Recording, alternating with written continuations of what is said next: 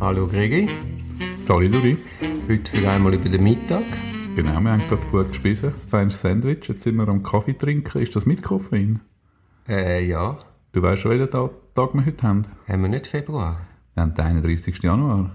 Oh shit, Das heisst, hast du es nicht geschafft. ich habe völlig versagt. Wie ist denn das mit der Fristenberechnung bei dir? Noch nie eine Frist verpasst. hey, heute haben den Best vom Bundesgericht bekommen. Eine Verfügung, nicht erstreckbare Frist bis zum 1. Februar. Ah, dort hätte ich müssen merken, dass heute noch Januar ist. Eine Tagesfrist haben sie mir gesetzt, die von Lausanne. ja, Beschleunigungsgebot, Überlastung Justiz, die Rechtsvertreter Ja, ja, erschweren alles. Liegt am Bundesgericht nicht seit einem Jahr. Es muss schnell vorwärts gehen. Es kann nicht, nicht sein, dass wir so obstruieren die Verfahren mit unserem Verfahrensrecht. Geht Also Sie, haben. Sie verstehen ja das Beschleunigungsgebot gar nicht. Ich möchte schnell den Tomen zitieren. Ausser sie schützen deine Beschwerden. Er müsste es mir aber nicht zur Stellungnahme zuschicken. Das stimmt auch wieder. Also es ist so pro forma, wir tun jetzt das rechtliche Gehör weg erledigen. Es interessiert uns ja nicht wirklich, was du zu sagen hast, Bonin, das sagen sie mir. Auf jeden Fall auf den letzten Podcast hat der Mark Thomen reagiert. Soeben habe ich euren Podcast Nummer 570 gehört zum Beschleunigungsgebot. Man muss es immer wieder und deutlich sagen. Das Beschleunigungsgebot schützt den Beschuldigten vor zu langen Strafverfahren und ist nicht ein Recht der Strafbehörden auf einen kurzen Prozess. Dem gibt es nichts hinzuzufügen. Der Thomen war einmal Gerichtsschreiber am Bundesgericht. Ich hoffe, dass zumindest seine Stimme dort mehr gehört wird als unsere. Du warst gestern am Obergericht, habe ich gehört. Jetzt du das Thema wechseln, will ich mich mokieren. Ja, ich bin am Obergericht gestern. Fünf Stunden bin ich gegrillt worden. Ich bin im Rahmen von der Richterfortbildung zu einem Meinungsaustausch gewesen. Fünf Stunden lang Meinungsaustausch. Von drei bis halb acht, ja. Also von halb drei bin ich da und um halb acht bin ich rausgelaufen. Und wie hast du dich gemetzelt? Ja, das müsstest du die Richter fragen. Aber wir haben ganz spannende Sachen diskutiert. Das wäre vielleicht auch mal ein Podcast wert, dass ich da mal ein bisschen sammle und dir das auch vorlege. Es würde mich wundern, was du zum einen oder anderen sagen würdest. Ja, dann machen wir doch mal eine Sonderfolge. Eine Sonderfolge. Aber ich kann eigentlich ganz anders einsteigen in den Podcast. Musst du jetzt mal hören, Gregi. Oh. Sagt dir das etwas? Ich habe seit am Sonntagabend ein Dauergrinsen im Gesicht. Wenn der Tag noch ganz jung ist, Das ist unsere Hymne, die Hymne der Hoppers. Und wir haben wieder mal ein Derby gewonnen.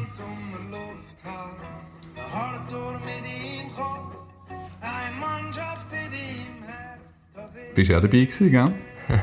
ich habe es nicht so lustig gefunden.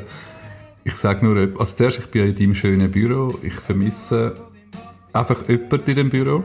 Die Person weiß schon, dass sie, die weiß schon, warum sie jetzt nicht da ist. Und ich kann eigentlich nur sagen, der Camberi, einer von uns. Also ich muss sagen, ich habe das Gefühl, bei der Fankurve von GC geht richtig etwas. Es sind wieder mehr Leute. Die haben ein Riesenfest gehabt, schon vor dem Sieg. Und haben das Feuerwerk abgelassen. Zwar nicht richtig professionell und es hat ein bisschen gefährlich ausgesehen, weil es das Dach oben getatscht ist und wieder zurückgespiegelt worden ist. Aber ich habe das Gefühl, da wächst etwas zusammen. Also vor allem nach ich meine, dramatischer geht es ja nicht.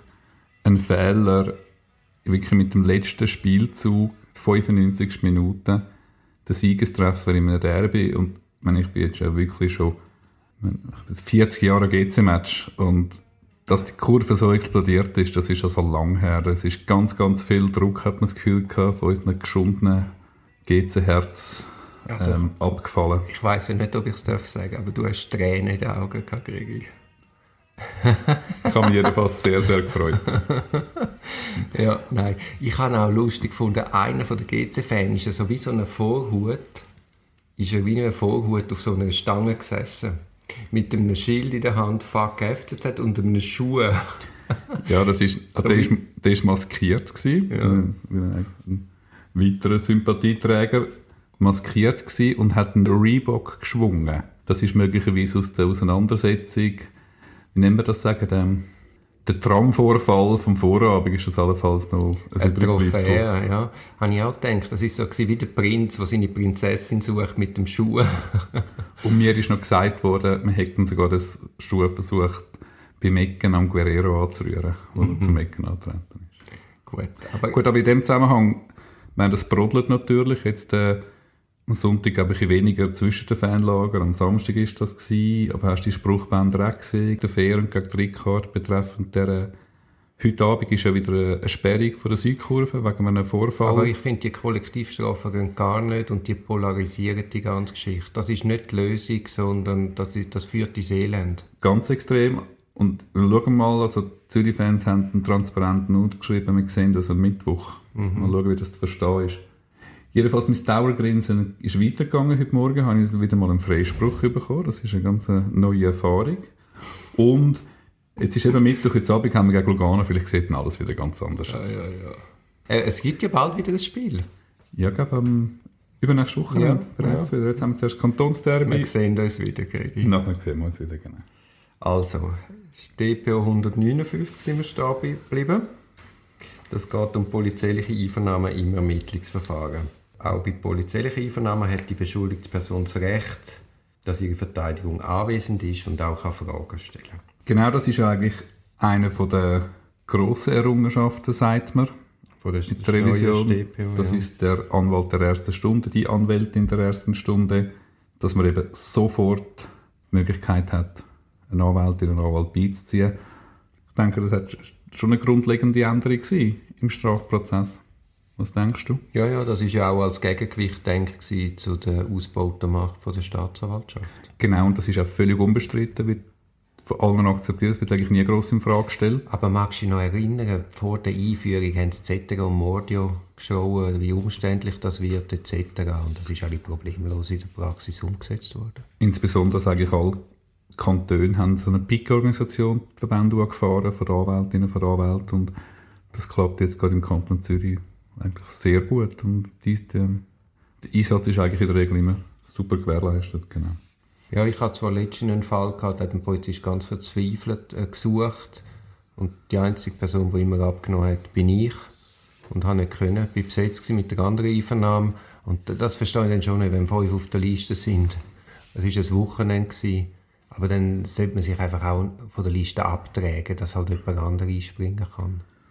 Genau, es gibt sicher Einzelfälle, was nicht gut funktioniert, aber insgesamt 13 Jahre PIK Zürich klappt grundsätzlich gut. Ja, das klappt super. Was gibt es da für Stolpersteine? Oft ist vielleicht noch, wird noch diskutiert, wie schnell eine Anwältin und Anwalt muss da sein.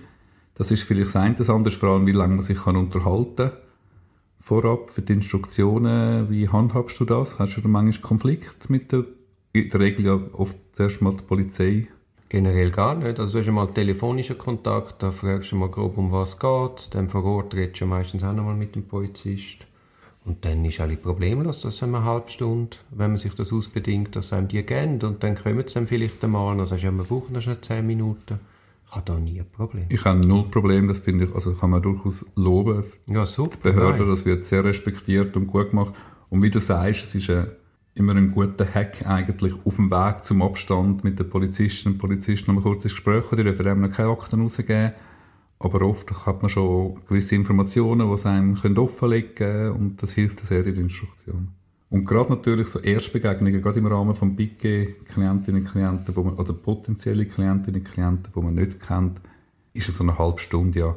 Also was schaffst du in einer halben Stunde? Da schaffst du nichts. In einer halben Stunde schaffst du mal ein bisschen Vertrauen aufzubilden, äh, auszubauen im besten Fall und durchzutrainieren, dass man nichts sagt. Es gibt in der Regel eigentlich keine Alternative, wenn man nicht mit den Zuständen, mit der Verfahrensleitung können reden Und ich habe ja den Fall, habe auch schon mal erzählt im Podcast, als ich am 1. Mai haben müssen ausrücken Also ich bin vom Umzug gerade losgelaufen, dann ist das Telefon gekommen, dann habe ich im Völlibuck über die Einvernahme und dort äh, haben wir auch im Abstand geredet, sind auch in die Einvernahme gekommen und dann sagt die Polizistin, ist eine Sachbearbeiterin gewesen, sagt, ja, sie machen jetzt sicher keine Aussagen. Und dann sage ich lachend, Mama, wir machen Aussagen. Und dann hat sie gemeint, wir machen einen Witz, aber wir haben wirklich Aussagen gemacht. Und nach der Einvernahme hat sie mich dann gefragt, ob sie fragen darf, warum wir jetzt in diesem Fall Aus Aussagen gemacht haben. Und auch das habe ich eigentlich einen super Austausch gefunden. Mal so ein bisschen spiegeln, warum, wenn, wie, was. Und es gibt irgendwie wie gar keine einfache Faustregel. Also wie es du jetzt vorher genannt hast, ist natürlich bei mir auch der Regelfall. Aber einfach nicht a priori immer. Genau. Absatz 3 vielleicht noch kurz. Ja, Absatz 2 haben wir jetzt übersprungen. Entschuldigung, ja, das ist ja, glaube ich, nicht. Auf den freien Verkehr, Selbstverständlichkeit. Aber das ist eigentlich, das hängt jetzt auch zusammen über den freien Verkehr eben schon vor der ersten Einvernahme, wo eigentlich auch die Lehre äh, so bestätigt. Absatz 3 sagt ja noch, dass die Geltendmachung von dem Recht, aber von der ersten Stunde, gibt, daraus gibt es keinen Anspruch auf eine Verschiebung der Einvernahme. Da habe ich eigentlich auch noch nie wirklich Probleme gehabt. Es ist klar, es ist einfach auch fristengebunden, dass man da keinen, also einen Anspruch hat auf ein bisschen Verschiebung, selbstverständlich. Und das ist eigentlich in der Praxis auch problemlos. Man muss ja einmal zuerst dort hinfahren. Also ich denke, innerhalb von der ersten zwölf Stunden, wenn es 24 Stunden ist, bis man muss der Staatsanwaltschaft rapportieren, gibt es schon ein bisschen Spielraum, aber man kann ihn einfach auf den nächsten Tag verschieben, gerade bei einer Verhaftung. Ja, ja, da, aber ich meine, da wird ja, wird ja immer Rücksicht genommen. Die sind froh, dass jemand kommt, weil ohne Verteidigung könnten sie den Tiefernahme gar nicht machen. Genau, so habe ich sagen, die Praxis nicht relevant, richtig? Nein, nein, und wir haben ja Pike, also wir sind sowieso so aufgestellt, dass wir dann auch Zeit haben und kommen. Genau, man muss Einsatznähe gewährleisten, wenn man Pickendienst hat und dann geht das eigentlich immer gut. Eben, also, es gibt natürlich den Anwalt von der ersten Stunde über das Picken und es gibt den Anwalt von der ersten Stunde, wenn Klienten, Klienten dich wünschen, wie man sich schon kennt oder wie man empfohlen worden ist, vorgängig. Und dann ist halt, wenn du dann halt nicht kannst, wenn du nicht Picken hast, wie machst du es dann jeweils? Wenn in der Ferien dich ein Mail erreicht, der XY sagt verhaftet worden, wünschst du dich explizit. Ja, dann äh, tue ich alles in Bewegung setzen, dass ich selber kann gehen oder dass Nina geht oder dass dann halt irgendein Anwalt geht, den ich wiederum empfehle. Genau, ich mache es eigentlich auch so und dann dort die empfohlene Anwalt, die empfohlene Anwältin eigentlich gerade besprechen, ob man dann mich später will oder ob man durchaus auch mit der, mit der Eine empfohlenen Person kann weitermachen. Kann weitermachen. Ja, Ja, das wäre der 159 gewesen. also Mittwoch, heute Abend schauen wir, was in Zürich passiert, was im Tessin passiert und dann wünsche ich noch eine gute Restwoche. Das ist ein Podcast aus der Reihe Auf dem Weg als Anwältin. Ich hoffe, der Podcast hat dir gefallen. Für mehr Podcasts schau doch auf meiner Homepage www.duribonin zusammengeschrieben.ch. Viel Spaß beim Entdecken von weiteren Podcasts.